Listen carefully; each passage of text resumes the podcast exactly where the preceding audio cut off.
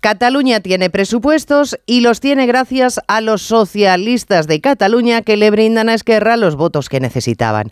El gobierno de Esquerra ha encantado, tanto que aunque los también independentistas de Junts se han ofrecido a sostenerles en lugar del PSC, Aragonés ha preferido a Salvadorilla.